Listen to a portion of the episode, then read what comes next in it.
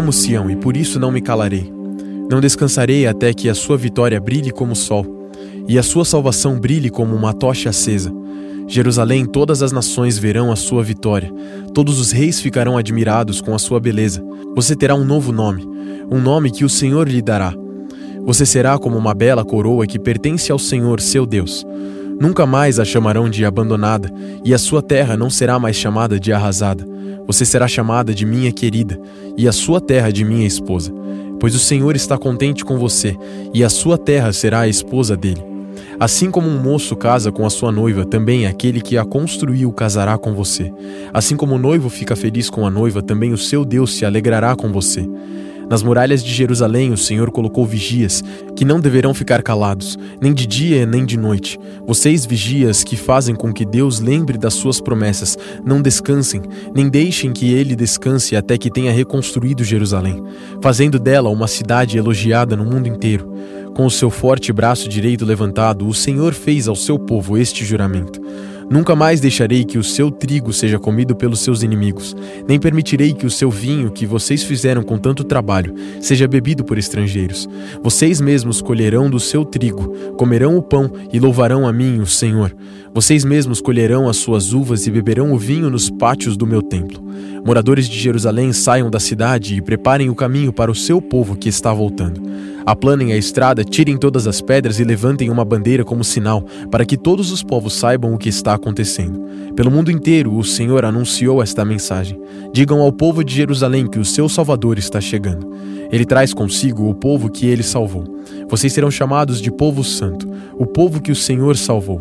Jerusalém será chamada de aquela que Deus ama, cidade que Deus não abandonou. Ezequiel capítulo 40 o que vou contar aconteceu no dia 10 do ano novo, 25 anos depois de termos sido levados para o cativeiro e 14 anos depois que Jerusalém foi tomada.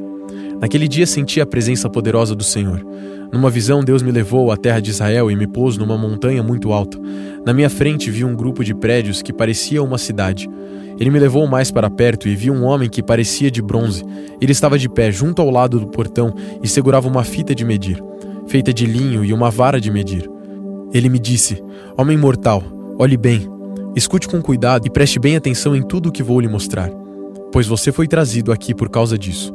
Vá contar ao povo de Israel tudo o que você está vendo. Vi um templo que era cercado por uma muralha. O homem pegou uma vara de medir que tinha três metros de comprimento e mediu a muralha. A altura era de três metros e a grossura também. Então ele foi até o portão do lado leste e subiu a escadaria. No alto mediu a entrada, tinha três metros de extensão. Adiante havia uma passagem, com três salas de cada lado. Cada uma das salas era quadrada e media três metros de cada lado, e as paredes entre elas tinham dois metros e meio. Depois das salas havia uma passagem de três metros de comprimento que dava para um salão que ficava em frente do templo. Ele mediu esse salão e notou que tinha quatro metros de extensão. O salão estava ligado com o portão que ficava mais perto do templo, e no seu fim as paredes tinham um metro de grossura. Essas salas de cada lado da passagem eram todas do mesmo tamanho, e as paredes entre elas eram todas da mesma grossura. Em seguida, o homem mediu a largura da passagem do portão, e era de seis metros e meio, e o espaço entre os portões, quando abertos, era de cinco metros. Em frente de cada uma das salas havia uma mureta que tinha meio metro de altura e meio metro de grossura. Essas salas tinham três metros de cada lado. Depois o homem mediu a distância da parede dos fundos de uma sala até a parede dos fundos da sala do outro lado da passagem, e deu doze metros e meio. O salão da extremidade dava num pátio. Ele mediu o salão e viu que tinha dez metros de largura. O comprimento total da passagem de fora da porta até a parede mais distante, na última sala, era de 25 metros. Havia pequenas janelas nas paredes de fora de todas as salas e também nas paredes de dentro. Figuras de palmeiras estavam gravadas nas paredes de dentro que davam para a passagem. Em seguida, o homem me levou ao pátio de fora. Havia 30 salas encostadas na parede de fora, e na frente delas havia uma área calçada de pedras. Em volta de todo o pátio, havia 30 salas encostadas na parede de fora, e na frente delas havia uma área calçada de pedras, em volta de todo o pátio. O pátio de fora ficava mais baixo do que o pátio de dentro. Havia um portão em nível mais alto que dava para o pátio de dentro. O homem mediu a distância entre os dois portões, e era de 50 metros. Depois o homem mediu o portão do norte que dava para o pátio de fora. As três salas de cada lado da passagem, as paredes que ficavam entre elas, e também o salão tinham as mesmas medidas do portão do lado leste. O comprimento total era de 25 metros e a largura 12 metros e meio. O salão, as janelas e as figuras de palmeiras gravadas eram iguais aos do portão do lado leste. Havia uma escada de sete degraus que ia até o portão. E o salão estava no fim, de frente para o pátio.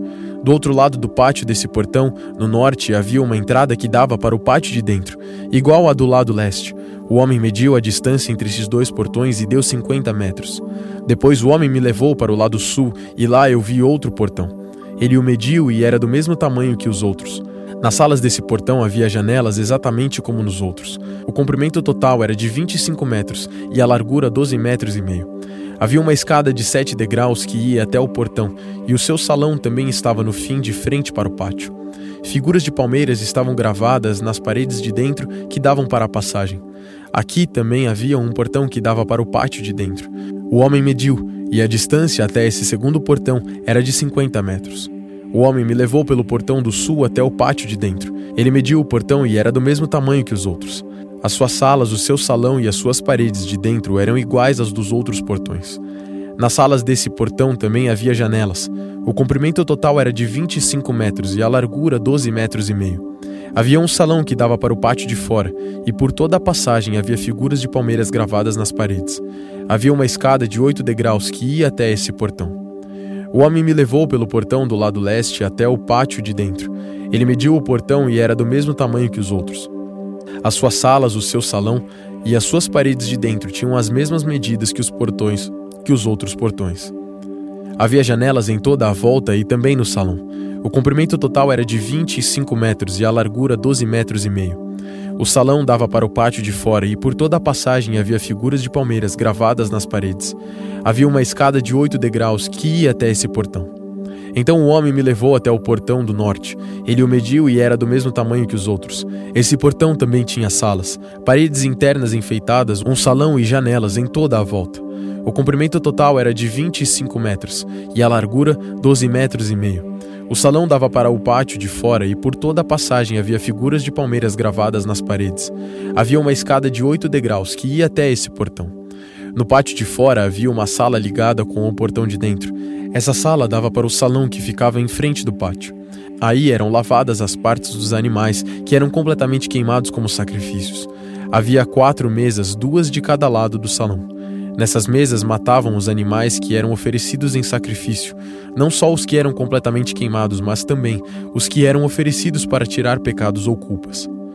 Do outro lado de fora do salão também havia quatro mesas, duas de cada lado, da entrada da porta do norte.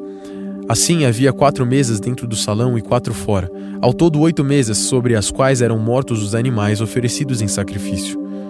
As quatro mesas em cima das quais se preparavam os animais que iam ser completamente queimados eram de pedra cortada. Tinham meio metro de altura e 75 centímetros tanto de comprimento como de largura. Sobre essas mesas eram colocados todos os instrumentos usados para matar os animais que iam ser oferecidos em sacrifício. Em volta das mesas havia abas de sete centímetros e meio de largura. A carne que ia ser oferecida em sacrifício era colocada em cima das mesas. Então ele me levou para o pátio de dentro, onde havia duas salas. Uma, com frente para o sul, ficava ao lado do portão do norte, a outra, com frente para o norte, ficava ao lado do portão do sul. O homem me disse que a sala com frente para o sul era para os sacerdotes que trabalhavam no templo, e a sala com frente para o norte era para os sacerdotes que faziam o serviço do altar. Todos os sacerdotes eram descendentes de Zadok, que era da tribo de Levi. Só eles tinham o direito de entrar na presença do Senhor para servi-lo. O homem mediu o pátio de dentro, era quadrado, tendo 50 metros de lado. Na frente do templo havia um altar. O homem me levou até o salão de entrada do templo. Ele mediu a passagem na entrada e tinha dois metros e meio de comprimento por sete de largura. E nos dois lados havia muros de um metro e meio de grossura. O salão de entrada tinha dez metros de comprimento por seis de largura, e havia degraus para subir até lá. Havia duas colunas, uma de cada lado da entrada. Ezequiel capítulo 41 Depois o homem me levou ao salão central, o lugar santo, Ele mediu a passagem que dava para este salão e tinha três metros de comprimento por cinco de largura, com paredes de dois metros e meio de cada lado. E mediu o salão que tinha vinte metros de comprimento por dez de largura. Em seguida, ele foi até o último salão. Mediu a passagem que dava para ele e tinha um metro de comprimento por três de largura. Dos dois lados havia paredes de três metros e meio de grossura. Também mediu o salão, era quadrado, com dez metros de cada lado, e ficava adiante do salão central. Aí o homem me disse: Este é o lugar santíssimo. O homem mediu a grossura da parede interna do templo e era de três metros.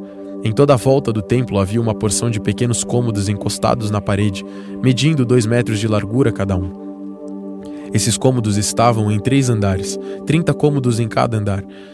A parede de fora do templo ia ficando mais estreita em cada andar, e assim os cômodos estavam encostados na parede, mas não eram presos nela.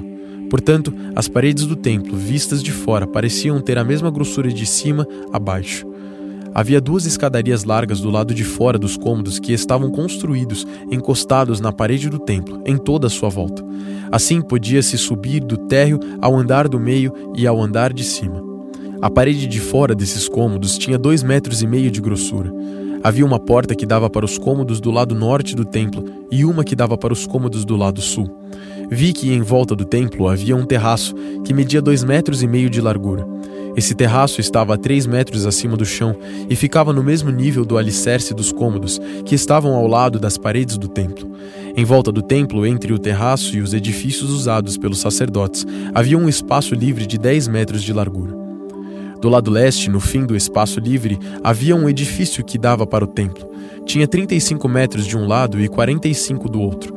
As suas paredes eram de dois metros e meio de grossura em toda a volta. O homem mediu o lado de fora do templo, tinha 50 metros de comprimento. Do fundo do templo, atravessando o pátio até a ponta do edifício do lado oeste, a distância também era de 50 metros. A largura da frente do templo, junto com o espaço livre dos dois lados, era de 50 metros. O homem mediu o comprimento do edifício que ficava do lado oeste do templo, no fim do espaço livre, e também os seus corredores de cada lado, e esse comprimento também era de 50 metros. O salão de entrada do templo, o lugar santo e o lugar santíssimo eram todos forrados de madeira, desde o chão até as janelas. Essas janelas podiam ser cobertas. Por dentro, as paredes do templo até o alto das portas estavam todas cobertas de figuras entalhadas de palmeiras e de animais com asas. Vinha primeiro uma palmeira e depois um animal, e continuava assim em toda a volta. Cada animal tinha duas caras, uma cara de homem virada para a palmeira de um lado e uma cara de leão virada para a palmeira do outro lado. Era assim em toda a volta da parede, desde o chão até o alto das portas. Os batentes do lugar santo eram quadrados. Na frente da entrada do lugar santíssimo havia uma coisa que parecia um altar de madeira. Tinha um metro e meio de altura por um metro de largura. Os cantos, a base e os lados eram de madeira. O homem me disse: Esta é a mesa que fica na presença de Deus, o Senhor. Havia uma porta na ponta da passagem que dava para o lugar santo, e outra porta na ponta da passagem que dava para o lugar santíssimo. Eram portas de duas folhas de abrir no meio. Havia figuras de palmeiras e de animais com asas entalhadas nas portas do lugar santo, como havia nas paredes. Nos lados do lugar santo havia janelas, e as paredes eram decoradas com figuras de palmeira. Lucas capítulo 3 Fazia 15 anos que Tibério era o imperador romano. Nesse tempo, Pôncio Pilatos era o governador da Judéia. Herodes governava a Galiléia. O seu irmão Filipe governava a região de Itureia e Tracônites. E Lisânias era o governador de Abilene. E Anás e Caifás eram os grandes sacerdotes. Foi nesse tempo que a mensagem de Deus foi dada, no deserto, a João, filho de Zacarias. E João atravessou toda a região do Rio Jordão, anunciando esta mensagem: Arrependam-se dos seus pecados e sejam batizados, que Deus perdoará vocês. Isso aconteceu como o profeta Isaías tinha escrito no seu livro. Alguém está gritando no deserto: Preparem o caminho para o Senhor passar, abram estradas retas para ele. Todos os vales serão aterrados, e todos os morros e montes serão aplanados. Os caminhos tortos serão endireitados, e as estradas esburacadas serão consertadas. E todos verão a salvação que Deus dá. As multidões iam se encontrar com João para serem batizadas por ele. Ele dizia a todos: Ninhada de cobras venenosas Quem disse que vocês escaparão do terrível castigo que Deus vai mandar? Façam coisas que mostrem que vocês se arrependeram dos seus pecados. E não digam uns aos outros: Nós somos descendentes de Abraão.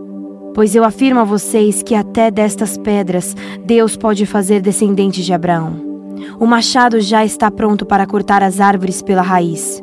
Toda árvore que não dá frutas boas será cortada e jogada no fogo.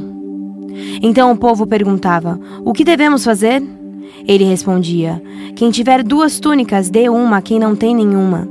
E quem tiver comida, reparta com quem não tem. Alguns cobradores de impostos também chegaram para serem batizados e perguntaram a João: Mestre, o que devemos fazer? Não cobrem mais do que a lei manda, respondeu João. Alguns soldados também perguntavam: E nós? O que devemos fazer? E João respondia: Não tomem dinheiro de ninguém, nem pela força, nem por meio de acusações falsas, e se contentem com o salário que recebem. As esperanças do povo começaram a aumentar, e eles pensavam que talvez João fosse o Messias. Mas João disse a todos: Eu batizo vocês com água, mas está chegando alguém que é mais importante do que eu, e não mereço a honra de desamarrar as correias das sandálias dele. Ele os batizará com o Espírito Santo e com fogo. Com a pá que tem na mão, ele vai separar o trigo da palha. Guardará o trigo no seu depósito, mas queimará a palha no fogo que nunca se apaga. João anunciava de muitas maneiras diferentes a boa notícia ao povo e apelava a eles para que mudassem de vida. Mas falou contra o governador Herodes, porque ele havia casado com Herodias, a esposa do irmão do próprio Herodes e também porque ele tinha feito muitas outras coisas más. Então, Herodes fez uma coisa ainda pior: mandou pôr João na cadeia.